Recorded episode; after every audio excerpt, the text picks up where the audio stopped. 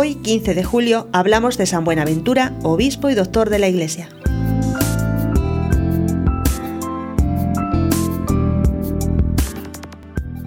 San Buenaventura nació alrededor del año 1218 en Bañorello, en la región toscana. Siendo niño, enfermó gravemente y su madre lo encomendó a San Francisco de Asís, por cuya intercesión recuperó la salud. Entró en los franciscanos, atraído, según dijo él mismo, por la armonía entre la sencillez evangélica y la ciencia que veía en la orden franciscana. Estudió filosofía y teología en París y, habiendo obtenido el grado de maestro, enseñó con gran provecho estas asignaturas a sus hermanos de la orden franciscana.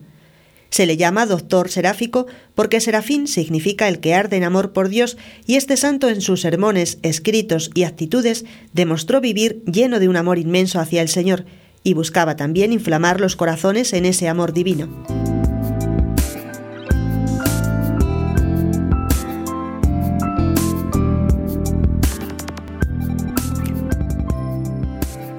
Fue elegido ministro general de su orden, cargo que ejerció con prudencia y sabiduría. Creado cardenal de la diócesis de Albano, asistió al concilio de León como legado pontificio. Dirigió los debates y logró la unión de los griegos disidentes a la Iglesia de Roma.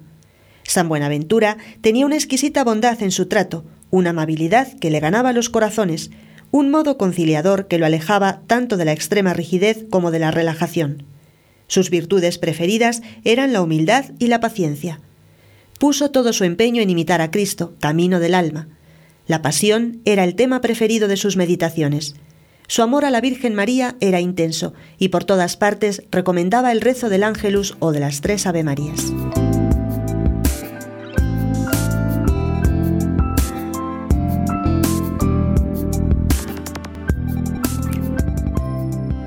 Escribió numerosos sermones y varias obras de piedad que durante siglos han hecho inmenso bien a infinidad de lectores. Una de ellas es Itinerario del alma hacia Dios, una joya de la mística. Terminado el concilio de León, sintió San Buenaventura que le faltaban las fuerzas y el 15 de julio de 1274 murió santamente asistido por el Papa en persona.